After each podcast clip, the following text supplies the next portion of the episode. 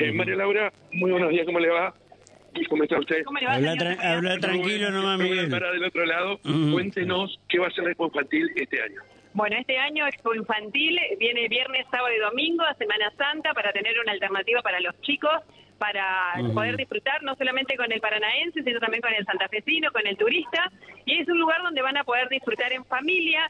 Eh, vamos a estar de 12 del mediodía a 8 de la noche. Va a haber juegos para los más chicos, va a haber teatro, va a haber patio gastronómico. Y bueno, es venir, disfrutar y compartir un rato en familia, poder disfrutar también un poco del río que tenemos de fondo en esta sala Maya. Así que los esperamos. Bien. Muchas gracias, Laura. Gracias a ustedes.